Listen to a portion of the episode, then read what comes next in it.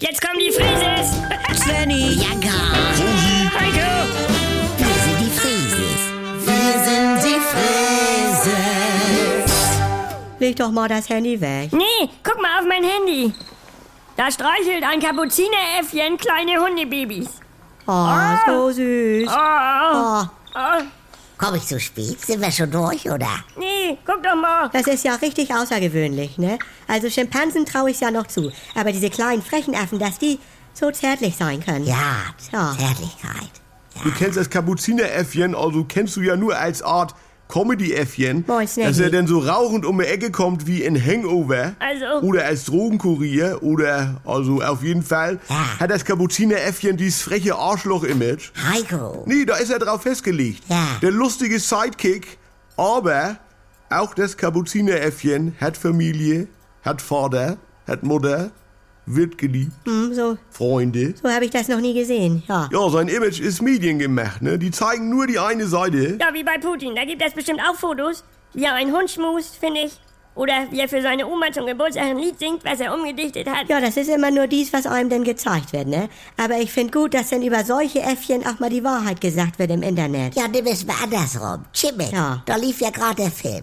Und man dachte immer, das ist dieser rührende, nasale Opi aus der Tiersendung. Ja. Aber in Wirklichkeit hat er alles angegraben, was nicht bei drei auf dem Jeep war. Mutti. Nee, interessanter Mann, dachte ich nämlich.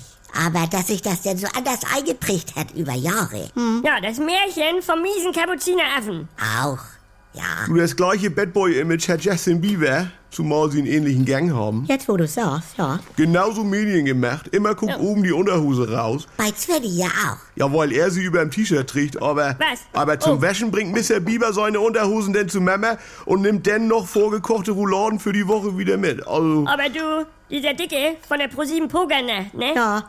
Eltern? Nee, der Rothaarige immer, mit den Schweinewimpern. wer soll das denn sein? Der immer twittert. Ah, meinst du Boris? Ja, kann sein.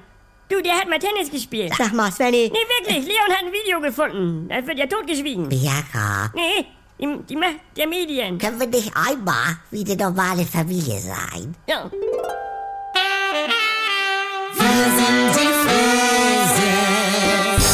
Wenn ein Nein ungehört verhallt, Und dann habe ich schon gedacht, nein.